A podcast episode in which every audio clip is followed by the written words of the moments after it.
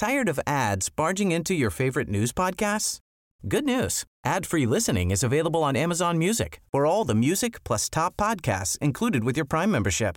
Stay up to date on everything newsworthy by downloading the Amazon Music app for free or go to amazon.com slash news ad free. That's amazon.com slash news ad free to catch up on the latest episodes without the ads. Marta Delgado, subsecretaria para Asuntos Multilaterales y Derechos Humanos de la Secretaría de Relaciones Exteriores. ¿Cómo te va? Muy buenos días. Pues con mucho gusto siempre de saludarte a ti y a tu auditorio, Lupita. Eh, Marta, pues una muy buena noticia. Eh, eh, escuchábamos ayer que pues la vacuna de AstraZeneca es la más avanzada y bueno, una información extraordinaria, ¿no? En medio de toda esta pandemia, en, en medio de toda esta situación tan grave de tantos muertos que tenemos en el país hasta este momento, pues es una noticia muy esperanzadora. Yo sí, también, también pienso eso, Lupita, a pesar de que todavía faltan algunas fases para saber de cierto si la vacuna va a poder ser autorizada en, el mundo, ¿no? Están eh, muy, muy avanzados, sus fases 1, 2 han sido exitosas eh, y eh, tenemos además pues la posibilidad de tener una finalización de la producción aquí en México gracias al acuerdo al que llegaron con la Fundación Carlos Slim.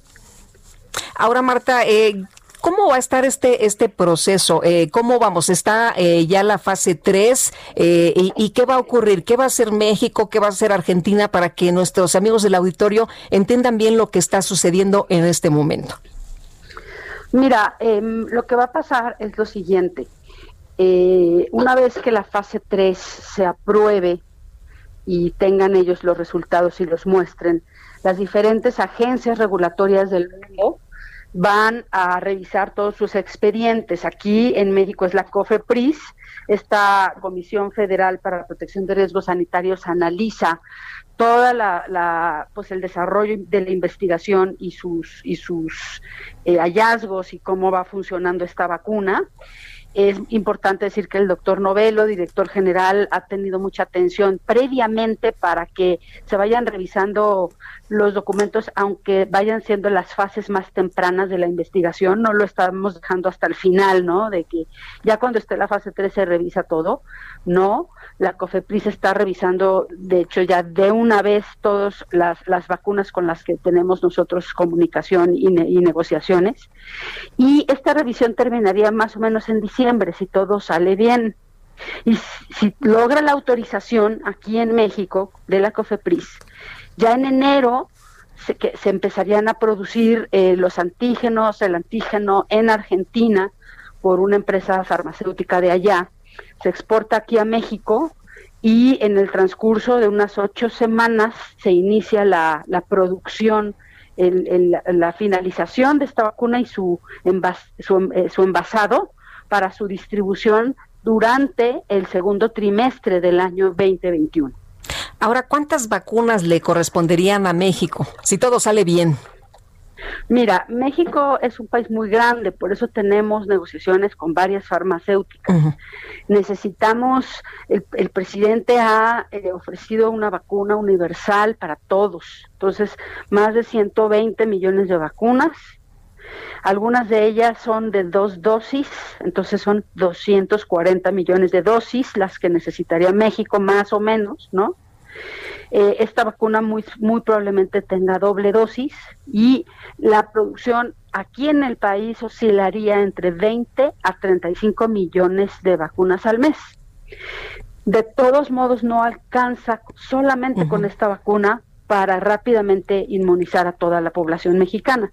Y esa es la razón por la que el país también está en negociaciones con otros laboratorios que si encuentran su vacuna, también estaremos interesados en eh, adquirirla y probarla aquí. O sea que tenemos muchas velas prendidas, digámoslo así.